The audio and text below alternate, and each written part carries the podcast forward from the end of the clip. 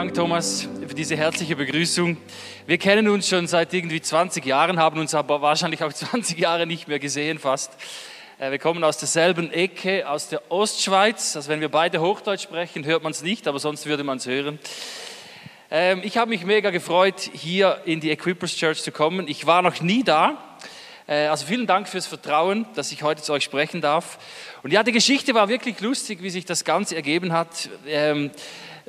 Ich glaube, euer Team ist sehr gut organisiert und trotzdem sehr flexibel, weil wir hatten schon mal einen Predigttermin und der wurde dann verschoben ähm, auf, äh, auf, die, auf, den heutigen Tag und dann eben vor zwei Wochen dieses, dieser Anruf, könntest du das Thema ändern. Und ich habe mir überlegt, heute ist ja Vatertag, Pfingsten und ich wurde ursprünglich angefragt, über das Thema Pornografie zu sprechen und ich werde über alle drei Themen sprechen, okay?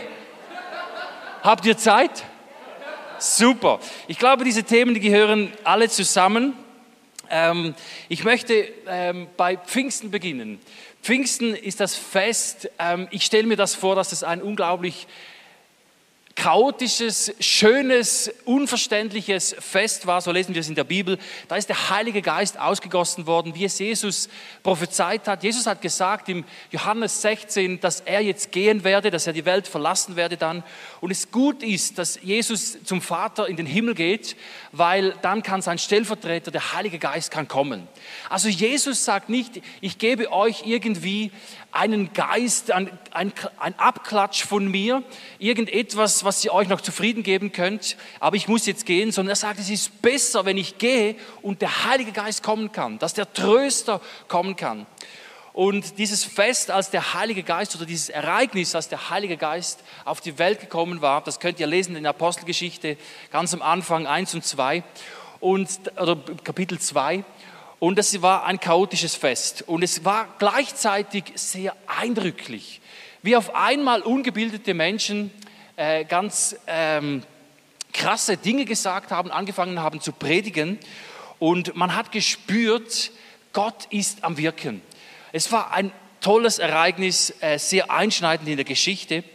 Und Petrus hat gepredigt. Petrus war der ungebildete Mann, der auf einmal die Weisheit hatte, der die Erkenntnis hatte und gepredigt hat. Der hat über das Alte Testament gepredigt, über Jesus gepredigt und den, den Leuten gingen die Augen auf. Und als Petrus mit seiner Rede, mit seiner Predigt fast am Ende war, haben die Leute gefragt, was sollen wir jetzt tun? Was soll die Antwort darauf sein, auf das, was jetzt hier passiert ist? Was sollen wir tun? Was soll die Antwort sein auf das, was du uns jetzt hier gepredigt hast? Und es heißt in Apostelgeschichte 2, Vers 38, Petrus antwortete ihnen, kehrt euch ab von euren Sünden und wendet euch Gott zu. Lasst euch alle taufen im Namen von Jesus Christus zur Vergebung eurer Sünden, dann werdet ihr die Gabe des Heiligen Geistes empfangen. Und so weiter. Petrus ruft die Menschen auf oder er sagt die Antwort darauf, eure Antwort soll sein, kehrt um. Und ich weiß nicht, was ihr denkt, wenn ihr das so hört. Kehrt um.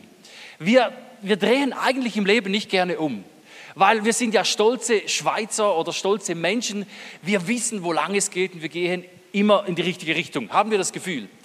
Ich mag mich erinnern, vor 20 Jahren oder mehr war ich mit meinem Freund eingeladen, nach Frankreich zu gehen in ein Ferienhaus, um da einen neuen Boden zu, zu legen, einen neuen Paketboden zu legen und wir konnten dann ein bisschen gratis Ferien in diesem Haus machen. Und wir sind nach Frankreich gefahren und wir haben den ganzen Tag diesen Boden gelegt und die Familie, denen die das Haus gehört hat, äh, die waren auch da, das war ein älteres Ehepaar und die waren ein bisschen kompliziert.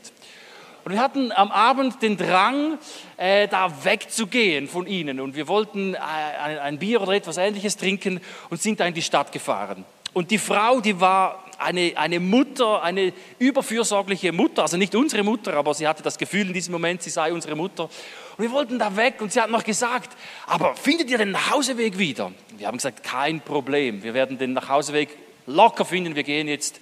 Und wir sind da äh, in die Stadt gefahren, haben eins, zwei getrunken und wir wollten wieder zurück in dieses Haus fahren und wir haben uns total verfahren. Wir hatten kein Navigationsgerät, aber wir wussten, wo lang es geht, oder?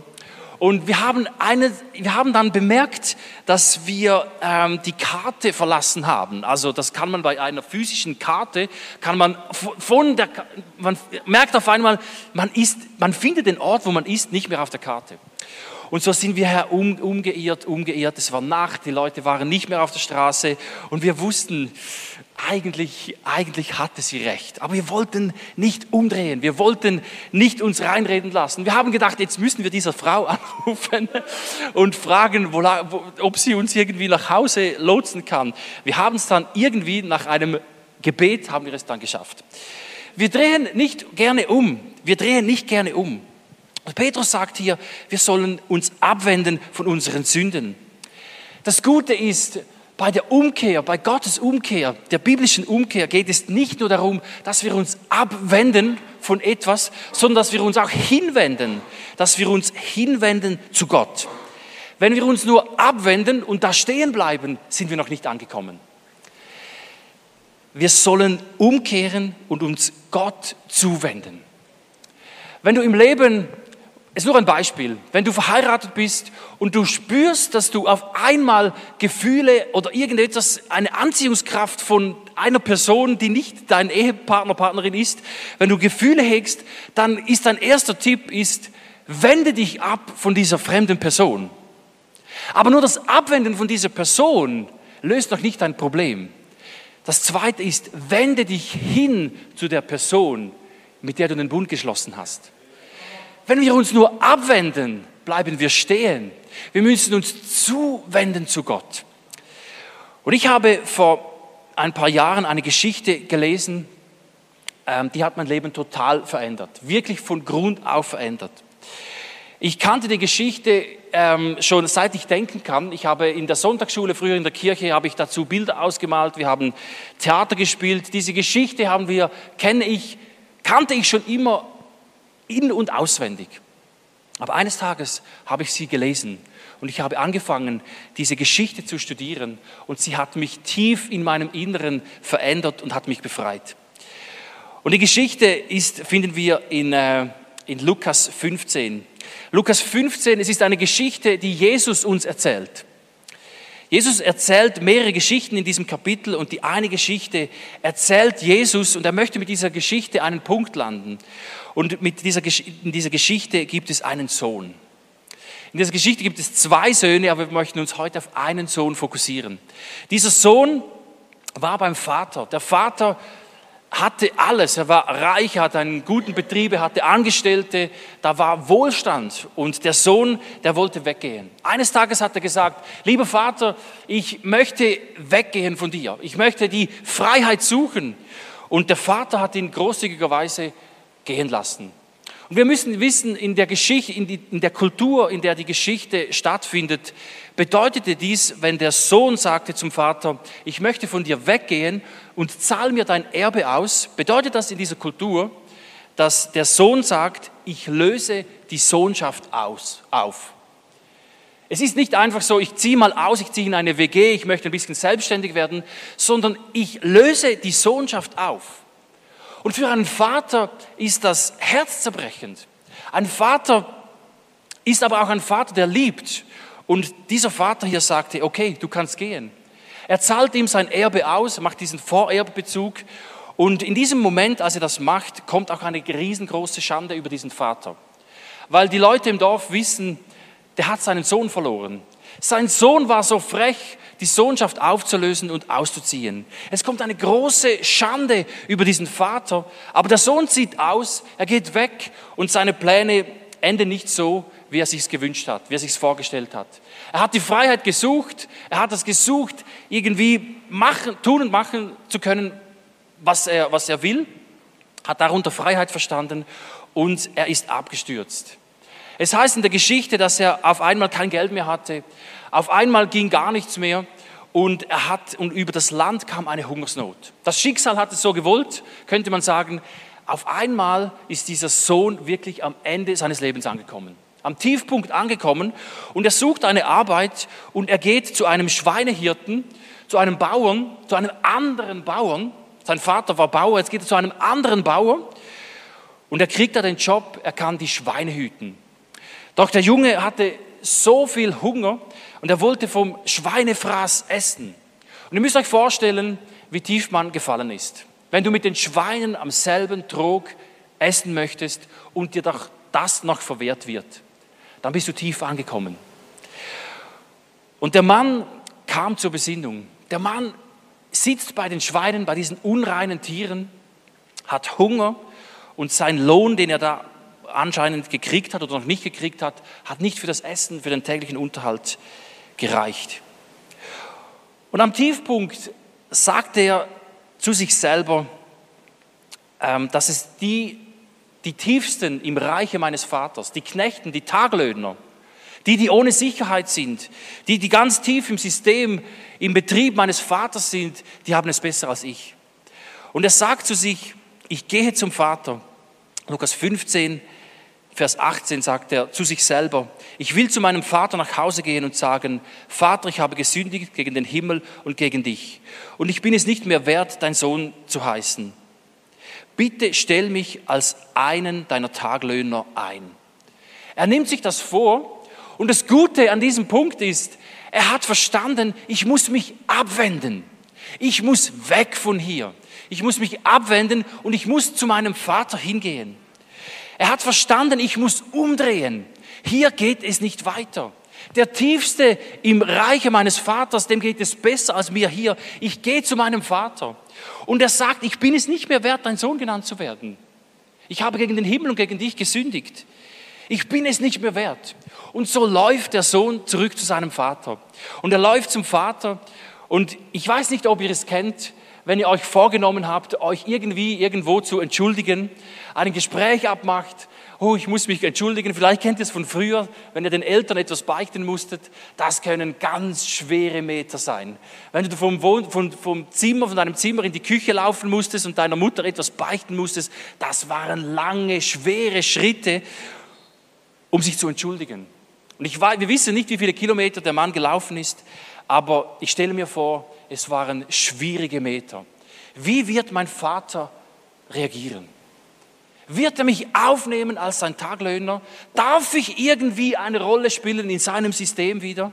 Darf ich irgendwie in seine Nähe kommen? Wird er mich fortschicken? Wird er mich annehmen? Ich hoffe doch, dass ich Knecht sein darf. Und er geht zum Vater und dann heißt es, ab Vers 20 kommt die wunderbare Geschichte. Er hat sich abgewendet und es kommt die Hinwendung zum Vater. Nämlich bevor der Sohn etwas sagen konnte, bevor der Sohn etwas artikuliert hat, bevor er zum Ausdruck geben konnte, dass es ihm leid tut, rennt der Vater ihm entgegen. Es heißt im Vers 20, er lief seinem Sohn entgegen und hat ihn in die Arme geschlossen und er küsste ihn. Und jetzt müsst ihr euch vorstellen, dieser Sohn hat die Schande über die ganze Familie gebracht und der Vater springt durch das Dorf, springt seinem Sohn entgegen. Und auch in dieser Kultur, man ist nicht gerannt. Man rannte, wenn man auf der Flucht ist oder wenn etwas daneben ging. Es war peinlich zu rennen. Du siehst auch nicht den Uli Murer über den Bundesplatz rennen. Das würde auf, das würde auf Blick-Titelseite kommen. Auch bei uns ist es, wenn du durch den Bahnhof hier rennst, ist irgendetwas schief gelaufen. Und in dieser Kultur, ein vornehmer Herr, wie dieser Mann beschrieben ist, er ist nicht gerannt. Aber dieser Vater, es war ihm egal. Es war peinlich für ihn, aber er hat sich zu seinem Sohn gestellt. Er ist ihm entgegengesprungen, hat ihn umarmt und hat ihn geküsst, bevor er zum Ausdruck bringen konnte, dass es ihm leid tut. Und wisst ihr, so ist unser Gott. Unser Gott kommt uns entgegen, bevor wir irgendetwas artikuliert haben. Unser Gott ist wartend zu Hause und wartet, bis wir nach Hause kommen. Er springt uns entgegen. Er ist der, der eigentlich den ersten Schritt macht. Und Gott springt dir entgegen. Er möchte dich umarmen, er möchte dich küssen, er möchte dich aufnehmen. Und dann fängt der Sohn an zu artikulieren, was er vorher bei den Schweinen auswendig gelernt hat. Nämlich genau der Anfang des gleichen Satzes. Er sagt, Vater, ich habe gegen den Himmel und gegen dich gesündigt. Ich bin es nicht mehr wert, dein Sohn genannt zu werden. Und dann gibt es verschiedene Schriften. Die eine Schrift sagt, die einen Schriften sagen, dass er weitergeredet hat und gesagt hat, äh, darf, ich, darf ich dein Taglöhner werden? Und dann gibt es andere Schriften, die hier aufhören. Finde ich noch spannend. Und es heißt im Vers 22, da kommt ein Aber. Und wenn es in einer Geschichte ein Aber gibt, dann gibt es eine Wendung, gibt es eine Wendung in der Geschichte, etwas Unerwartetes kommt. Und es heißt, aber sein Vater. Vielleicht hat er ihn unterbrochen. Ich fände es schön, wenn es nur die Hälfte des Satzes wäre. Dass der Vater ihn unterbricht und ihn eigentlich gar nicht ausreden lässt. Er sagt, aber sein Vater sagte zu seinen Dienern, schnell, bringt ihm die besten Kleider im Haus und zieht es ihm an.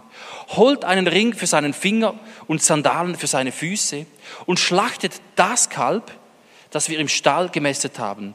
Denn mein Sohn hier war tot und ist ins Leben zurückgekommen. Er war verloren, aber nun ist er wiedergefunden und ein Freudenfest begann. Was ich spannend finde, ist, dass der Vater ihn nicht ausreden lässt. Dass der Vater nicht auf seine Bitte, seine Bitte war, darf ich bei dir Knecht sein? Darf ich wieder ganz unten anfangen? Darf ich angestellt sein und anfangen, etwas zu verdienen? Vielleicht hat er den Hintergedanken, ich fange an, damit ich beweisen, leisten kann, dass ich doch noch gut bin dass ich wieder akzeptiert werde. Vielleicht hat er gesagt, ich fange ganz unten an und arbeite mich wieder hoch bis zum Sohn. Aber der Vater unterbricht ihn und geht keinen Millimeter auf das ein, was der Sohn gefordert hat. Nämlich es wurde viel besser. Der Vater sagte schnell zu seinen Knechten, schnell, es muss schnell gehen. Der Vater sagt nicht, hm, okay, jetzt bist du zurück, jetzt warten wir mal. Ich finde deinen Vorschlag pragmatisch gut, lass mich mal darüber nachdenken, ob du mein Knecht sein darfst. Ich kenn, ja, ich muss, muss mich zuerst beraten lassen, möchte dich beobachten, muss noch mal reflektieren. Irgendwie vielleicht, ja, die Bilanzen checken, ob es drin liegt. Der Vater sagt, schnell, es muss schnell gehen. Mein Sohn war tot, jetzt ist er wieder da. Schnell, jetzt machen wir schnell. Gott ist schnell in der Gnade. Gott wartet nicht. Gott ist nicht derjenige, der sagt, ja, jetzt musst du mal ein bisschen leiden, jetzt lasse ich dich mal ein bisschen Knecht sein, ich lasse dich mal ein bisschen hängen. Mal schauen, wie du dich entwickelst. Nein, es muss schnell gehen. Er ist schnell in der Gnade. Und er sagt, bringt ihm Kleider. Deutlichere Übersetzungen sagen, dass es einen Mantel war. Und der Mantel steht in der Bibel für verschiedene Dinge. Einerseits steht der Mantel für den Bund. Wenn zwei Menschen einen Bund geschlossen haben, dann haben sie den Mantel getauscht. Das war ein Bundeszeichen. Ähm, der, der, Mantel kann auch dafür stehen, für eine Salbung. Ich trage dir, ich übertrage jemandem meinen Auftrag, mein, das, was Gott mir ange, äh, anvertraut hat. Elia hat Elisa seinen Mantel gegeben, als Zeichen, du führst fort, was ich angefangen oder was Gott um mich angefangen hat. Der Mantel ist ein starkes Symbol. Ich gehe davon aus, dass es, einen, dass es um einen Bund handelt. Dass der Vater sagt, ich schließe mit dir heute, hier und jetzt, sehr wahrscheinlich noch außerhalb des Dorfes, ich schließe mit dir wieder den Bund. Und wenn Gott mit den Menschen einen Bund schließt, ist es immer so, dass es einen einseitigen Bund ist. Dass Gott ein Versprechen macht und wenn wir es nicht einhalten, bezahlt er den Preis, wenn wir den Bund brechen. Gott schließt, der Vater schließt mit seinem Sohn an dieser Stelle wieder den Bund. Er sagt, bringt ihm einen Ring. Und auch der Ring ist in der Bibel ein Symbol. Es geht hier ziemlich sicher aus meiner Interpretation um einen Siegelring. Ein Siegelring, mit dem konntest du unterschreiben, konntest du Verträge abschließen, du konntest vielleicht auch auf der Bank, wenn es sowas gegeben hat, abheben. Es ist eine Unterschrift. Und ich gehe davon aus, dass der Vater ihm seinen Siegelring wieder anvertraut. Mit anderen Worten sagt der Vater seinem Sohn, ich vertraue dir wieder. Ich vertraue dir. Und jetzt könnt ihr euch das vorstellen zu Recht bei den Schweinen, selbst verschuldet bei den Schweinen, hat die Schande über den Vater, über die ganze Familie gebracht. Und jetzt kommt er zurück und er schließt schnell den Bund wieder und sagt, ich vertraue dir wieder. Der Sohn hat alles andere bewiesen, dass er nämlich nicht vertrauenswürdig ist. Aber Gott, der Vater sagt, ich vertraue dir von ganzem Herzen wieder. Und dann das nächste Symbol, er sagt, bringt ihm Sandalen. Wer in dieser Zeit barfuß gelaufen ist, umher ging, ähm, der war nicht irgendwie ein cooler Hippie, sondern wer barfuß gelaufen ist in dieser Kultur, war entweder mausarm oder er wollte bewusst Reue zeigen. Und ich glaube bei dieser Geschichte, es trifft beides. Er war mausarm, er hatte alles verloren und er wollte bewusst Reue zeigen. Er wollte bewusst sagen, es tut mir leid. Ich drehe um, ich, ich, ich wende mich ab. Ich komme, ich zeige Reue. Und der Vater sagt, bringt ihm schnell Sandalen, bekleidet ihn wieder. Mit anderen Worten, die Zeit von Armut und Reue ist vorbei. Gerade hat er noch gehofft, dass er Knecht sein darf, dass er seinen Unterhalt, sein Dasein selbst verdienen kann. Und jetzt sagt Gott ihm, sagt der Vater ihm, die Zeit von Armut und Reue ist vorbei. Und dann kommt das Schönste am Ganzen. Er sagt zu seinen Dienern, auch wieder schnell, jetzt sofort, immediately, holt das Kalb wir wollen ein Fest feiern und fröhlich sein. Und das Kalb, es steht nicht ein Kalb, irgendein Viech, sondern es steht das Kalb. Und das Kalb hatte man, wenn man es sich leisten konnte, auf der Seite bereit, falls unerwartet hoher Besuch kommt. Ist es nicht fantastisch? Gerade noch bei den Schweinen. Und jetzt wirst du als unerwartet hoher Besuch behandelt und sie holen das Mastkalb und sie schlachten es und sie feiern ein Fest. Sie feiern dieses Fest. Und ich habe in meinem Leben, und da kommt das Thema Pornografie jetzt ins Spiel, erlebt, dass ich mich gefühlt habe, als würde ich mit den Schweinen essen. Und ich habe gegen dieses Thema in meinem Leben über Jahre gekämpft und ich habe mich dermaßen geschämt, dass ich mich nicht mehr getraut habe, mit diesem Thema irgendwie in die Gegenwart Gottes zu kommen. Ich traute mich nicht mehr, um Vergebung zu bitten, weil ich wusste, am nächsten Tag passiert es wieder. Ich habe mich geschämt, ich fühlte mich bei den Schweinen und als ich die Geschichte gelesen habe, hat Gott angefangen, in meinem Herzen zu wirken. Dass Gott über meinem Leben ausgesprochen hat, ich komme schnell, ich laufe dir entgegen. Ich bekleide dich, ich schließe mit dir den Bund immer und immer wieder. Und wenn du ihn brichst, ich sterbe dafür. Ich gebe dir einen Ring an den Finger, ich vertraue dir. Ich lege dir die Schuhe, die Sandalen wieder an. Die Reue ist vorbei. Du kannst wieder aufrecht gehen. Ich schlachte für dich das Mastkalb. Lass uns ein Fest feiern und fröhlich sein. Und ich habe gemerkt, dass der Punkt in dieser Geschichte, der schwierigste Punkt für diesen jungen Mann, glaube ich, war, dieses Fest zu feiern. Der eine harte Part war, diese 1000 Kilometer diese tausend Schritte, schweren Schritte vom, vom Schweinetrog bis hin zum Vater war schwierig, war schwer.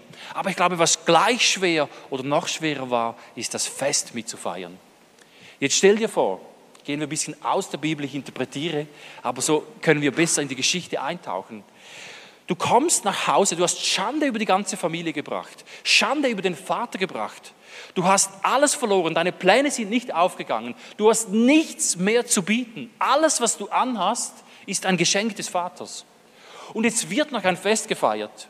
Die Leute werden eingeladen, Tanten, Onkel, das ganze Dorf kommt. Vielleicht sind sie auch nicht gekommen, aber es wird für dich ein Fest gefeiert. Ich meine, wie schön ist es, wenn du eine Prüfung bestanden hast und ein Fest feierst und sagen kannst, hey, ich habe etwas bestanden, lass uns ein Fest feiern und fröhlich sein, denn ich habe etwas geleistet, ich habe etwas getan. Oder wenn du den größten Schritt deines Lebens machst, wenn du dich taufen lässt und die Leute feiern oder heiratest, ein Kind gekriegt hast, wenn du etwas getan hast und du feiern kannst, ist doch schön. Aber wenn du nichts getan hast, wenn du versagt hast, wenn du alles, was du anhast, ein Geschenk des Vaters ist und jetzt wird noch ein Fest gefeiert, wie doof stehst du da? Wie doof stehst du da? Ist es einfach, an einem solchen Fest aufzutauchen?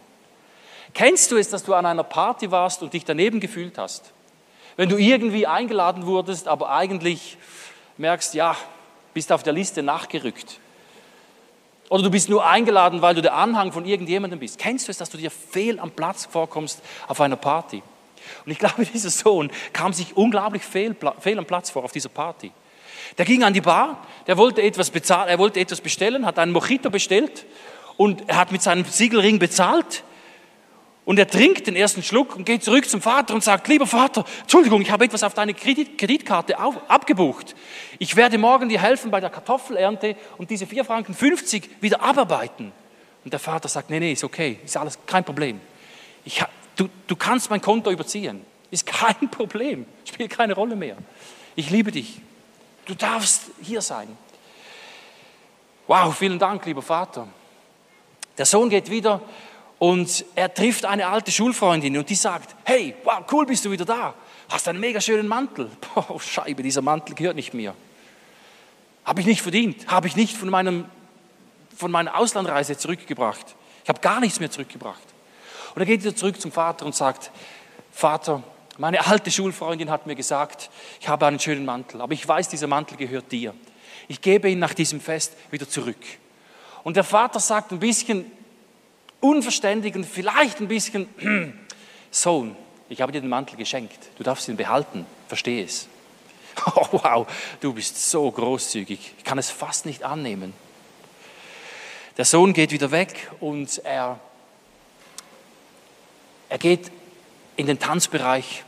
Er fängt an zu tanzen mit seinen Freunden, er traut sich die ersten paar Schritte, obwohl er sich eigentlich gar nicht ganz freuen kann, aber geht mit der Masse mit. Und er sieht auf seine Sandalen und merkt, wie gut, dass die über diesen Parkett schlittern. Und er merkt, wahnsinnig, diese Schuhe, die besten, die ich je gehabt habe. Und wieder überkommt ihn ein Gefühl, wo er sagt, ah, das ist nicht meine, ich habe sie nicht verdient. Ich sollte sie gar nicht anhaben. Eigentlich sollte ich barfuß laufen, um meine Reue zu visualisieren um diesem Ausdruck meiner Reue, meiner Missetat Ausdruck zu geben. Er geht wieder zum Vater und sagt, boah, diese Sandalen, ich kann sie nicht annehmen. Ich werde auch für diese arbeiten morgen. Und der Vater sagt, nein, lieber Sohn, jetzt freue dich endlich. Nimm dieses Geschenk an. Ich freue mich. Ich bin von Herzen gut. Du darfst das alles annehmen. Und ich habe mich oft so gefühlt auf dieser Party, dass ich diese Dinge nicht angenommen habe, weil ich als Knecht mit einer Knechtenhaltung in Gottes Gegenwart gekommen bin. Weil ich zu Gott ging und sagte, ach, ich, ich bin so ein schlechter Mensch. Ich, ich, ich beweise jetzt im, im Laufe der nächsten Jahre, wie gut ich bin. Und ich kenne so viele Christen, die mit gebücktem, gesenktem Kopf umhergehen und keine Freude haben. Und ich sage euch eins, meine These ist, wir Christen müssen Freude ausstrahlen. Das kann provokativ sein. Ich sage nicht, es ist immer alles Jubel, Trubel, Heiterkeit, aber wir sollen eine Freude, eine tiefe Freude haben an Gott, an seinem Evangelium, an seiner Gnade. Ich halte es nicht mehr aus, wenn Christen gebückt und traurig umhergehen. Natürlich gibt es Momente im Leben, wo wir traurig sind. Es heißt auch, wir sollen weinen mit den Weinenden und fröhlich sein mit den Fröhlichen. Es gibt diese Phasen. Aber ich rede von einer tiefen inneren Freude. Ich glaube, wir Christen sollen primär ausgezeichnet sein von dieser Freude und von einer Freude, die auch im Leid besteht. Und ich erlebe uns leider oft umgekehrt, dass wir barfuß in einer reuigen Haltung zu Gott kommen und sagen, wir sind alle so schlecht, wir haben alle gesündigt, und es stimmt, es ist richtig. Aber diese Geschichte, Jesus fordert uns auf zu einem Fest. Er lädt uns ein. Er hat das Mastkalb geschlachtet für unerwartet hohen Besuch. Und weißt du, du bist unerwartet hoher Besuch. Und Gott möchte mit dir das Fest feiern. Und ich spüre in meinem Leben, wenn ich gesündigt habe, und das kommt leider immer wieder mal vor, in vielen verschiedenen Bereichen, das ist der größte, auch hier dieser Zweiklang. Der erste ist, oh, ich gebe es zu, dass ich falsch war. Und dann diese Vergebung wieder anzunehmen, wieder in der Gegenwart von Gott zu bleiben, vor dem Kreuz zu stehen und sagen, ich glaube es, es ist mir tatsächlich vergeben und ich kann mich wieder freuen. Und ich habe viele junge Männer begleitet, auch ältere Männer begleitet, die ähm, Probleme hatten mit Pornografie, weil ich selber eine Geschichte darin habe. Und ich gehe mit diesen Leuten immer diese Geschichte durch. Und ich gehe sie für mich innerlich immer wieder durch, wenn ich irgendwo daneben war. Ich bin heute frei von Pornografie, Halleluja. Und ich gehe da diese Geschichten durch und ich merke, eine Geschichte kommt mir in den Sinn, ein, ein Freund von mir kam zu mir und ich habe ihm schon angesehen, als er mir entgegenkam, was sein Problem war. Wir haben viel über dieses Thema gesprochen und, äh, und er kam und er sagte, ach, jetzt ist mir wieder passiert. Und ich so, okay, hey, schön bist du da. Und ich wollte diese Rolle des Vaters spielen das repräsentieren. Wir repräsentieren den Vater. Und ich habe gesagt, schön bist du da. Ich finde es wunderbar. Lass uns zusammen beten. Bekenne deine Schuld. Und er hat seine Schuld bekannt. Ich habe ihm diese Vergebung zugesprochen. Ich habe ihm diese Begriffe, was ich euch gepredigt habe, ich habe ihm alles gesagt.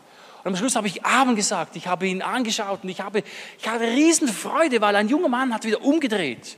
Und ich wusste, es ist ein Fest. Es ist, es ist Zeit für die Freude. Und ich habe ihn angesehen und ich habe ich sah, dass in seinen Augen noch keine Freude war. Und dann kommt für mich der springende Punkt. Und ich habe ihm gesagt, was ist los mit dir? Warum freust du dich nicht? Und er hat gesagt, ja, ja, weil ich hab, wie soll ich denn Pornografie? Und du weißt ja. Und, da, da. und er hat gebückt angefangen mit mir zu sprechen. Ich habe gesagt, mein lieber Freund, jetzt haben wir gebetet. Wir sind zum Kreuz gegangen. Der Vater kommt dir entgegen, Mantel, Ring, Sandalen. Fest, Mastkalb, alles ist da und du freust dich nicht. Was ist mit dir los? Und ich habe ihn an den Schultern gepackt, das ist männliche Seelsorge, und ich habe ihn gepackt und gesagt, und jetzt freu dich. Ich, ich musste wirklich schütteln, bis dieser 20er, wie wir in der Schweizerdeutsch sagen, der 20er fällt runter. Das bedeutet, er hat es verstanden. Ich habe gesagt, jetzt freu dich, freu dich, nimm es an. Und er hat auf einmal gemerkt, wow. Und es kommt eine, eine Physisch konntest du sehen, wie er sich aufrichtet und wie Freude über sein Gesicht kommt und wie sich sein Glauben verändert hat. Liebe Freunde, wenn wir zum Kreuz gehen, wenn du zum Vater gehst, wenn du dich abwendest, wende dich hin zum Vater und bleibe, bis du es verstanden hast, bis die Freude in deinem Leben Einzug hält. Bleibe, bis du dich freust. Tim Keller, einer meiner Lieblingstheologen, sagt, ein Bußprozess ist nicht abgeschlossen, wenn es nicht in Freude mündet. Wir müssen bleiben und diese Freude annehmen. Wir werden es nie auf die Reihe kriegen.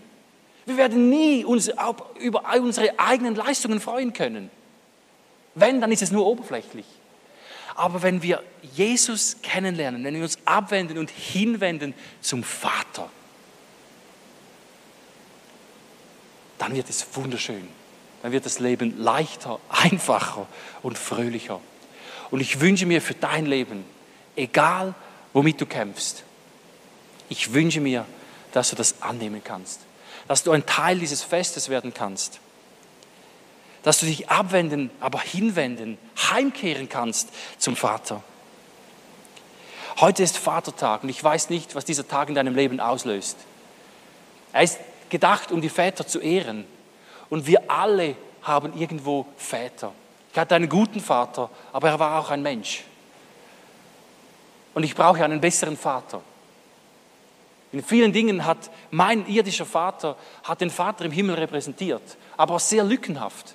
Und ich repräsentiere den Vater im Himmel meinen Kindern auch sehr lückenhaft. Ich weiß, meine Kinder brauchen einen besseren Vater, als ich es bin. Sie brauchen den Vater im Himmel. Das heißt nicht, dass ich unwichtig bin, aber ich weiß nicht, was du für Gefühle hast, wenn du an deinen Vater denkst. Vielleicht ist dein Vater einfach nur dein Erzeuger und du hast emotional keine positiven Erinnerungen an ihn. Und ich kann dir heute Good News zusprechen. Es gibt einen besseren Vater. Es gibt einen Vater im Himmel, der dir entgegengeht. Es gibt einen Vater, der dich bekleidet. Es gibt einen Vater, der dich in den Arm nimmt und küsst und für dich dieses Fest feiert. Und ich möchte beten, dass wir alle vielleicht zum ersten Mal diesem Vater entgegengehen können. Und vielleicht gibt es Dinge in deinem Leben, wo du merkst, boah, das habe ich irgendwie ausgeklammert. Mit diesem Bereich bin ich nie in die Gegenwart des Vaters gegangen. In diesem Bereich habe ich die Vergebung, den Durchbruch gar nicht richtig angenommen. Lass uns zusammen aufstehen, dass heute an diesem Pfingsttag uns der Heilige Geist berührt und uns in die Freiheit hineinführt, bis wir diese Freude verspüren. Ich danke dir, Vater, dass du dieser Vater bist, den wir in dieser Geschichte lesen, dass du uns entgegenkommst. Ich danke dir von ganzem Herzen, dass wir, die wir gar nichts verdient haben, wir, die wir alle irgendwie, irgendwo, irgendwann und immer wieder mal mit den Schweinen Gemeinschaft hatten, dass wir zu dir zurückkommen können und bei dir sein können und dass du uns neu bekleidest. Und ich bete, Heiliger Geist, dass du jedem ganz persönlich jetzt begegnest. Genau in diesen Punkten, wo es klemmt.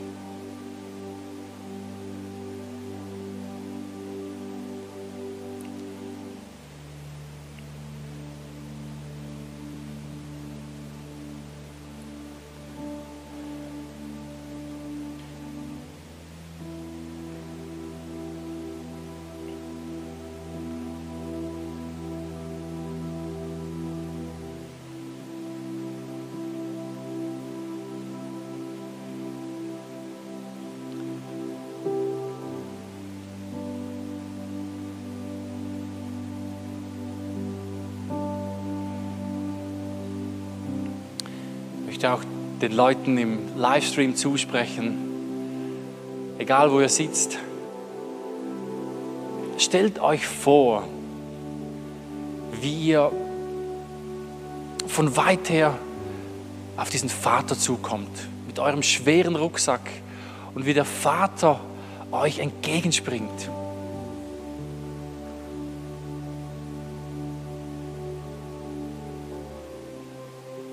Stellt euch vor, wie er euch zuspricht. Die Zeit von Armut und dieser Reue ist vorbei.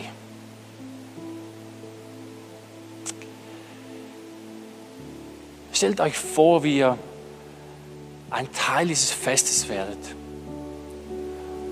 Und wie der Vater euch wirklich auffordert, mitzufeiern, euch mitzufreuen.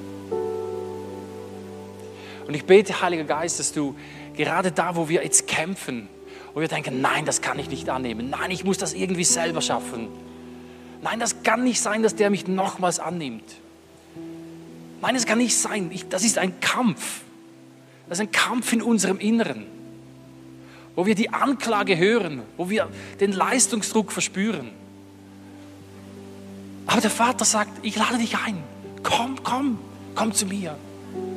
Ich bete für Durchbrüche hier im Saal, im Livestream, auch für die, die das später hören. Ich bete für Durchbrüche in egal welchen Themen im Leben.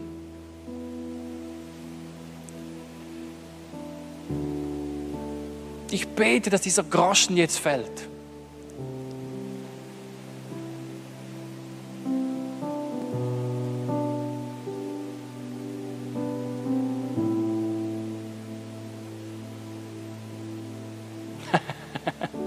Das ist jetzt typisch.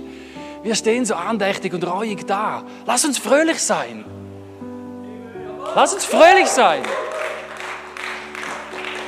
Wenn du es noch nicht verspürst, dann bleibe. Hol jemanden zur Seite. Geh später zum Ministry-Team und sage, ich kann es nicht annehmen. Hol jemanden, der dich schüttelt, bis der Groschen fällt. Bis du dich freuen kannst. Ich werde nachher da sein. Ich werde euch schütteln, bis der Groschen fällt. Ich werde euch zusprechen, dass Jesus dich liebt, bis der Groschen fällt. Amen? Amen. Amen.